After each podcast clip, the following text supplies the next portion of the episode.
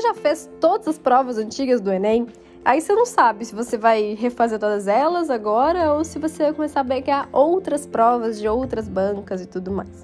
Deixa eu falar uma coisa para vocês.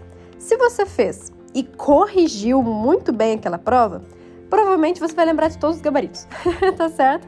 Então, assim, se você corrigiu, se você aprendeu com seus erros, se você aprendeu aquelas questões, não faz muito sentido refazer as provas antigas. Porém, e acredito que essa é a realidade da maior parte das pessoas que não sabe estudar por questões, é fazer as provas antigas e não corrigir.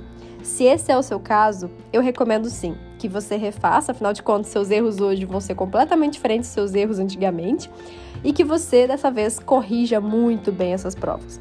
Mas também uma coisa que eu adoro fazer e sempre assim vi isso como algo diferencial pra caramba nos meus estudos, foi ter nunca me restringido a uma banca só, sabe? Então eu pegava assim provas de outros lugares que fossem um conteúdo que me ajudasse ali a partir disso no ENEM. Tem outros podcasts que eu falo sobre isso também.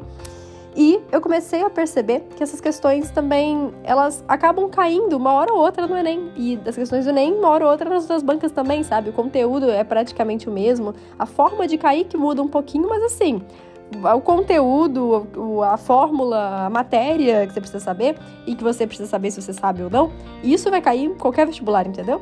Então eu comecei, além de ver as provas antigas do Enem, também pegar de outras bancas. Então, minha recomendação é: se você fez e corrigiu certinho todas essas provas antigas, parta para outras provas, ou provas também modelo Enem com questões inéditas, enfim. E se você fez as provas do Enem, mas jogou numa gaveta e nunca mais corrigiu, volta lá, porque a parte mais importante do seu estudo você perdeu, que é a correção dessas provas antigas.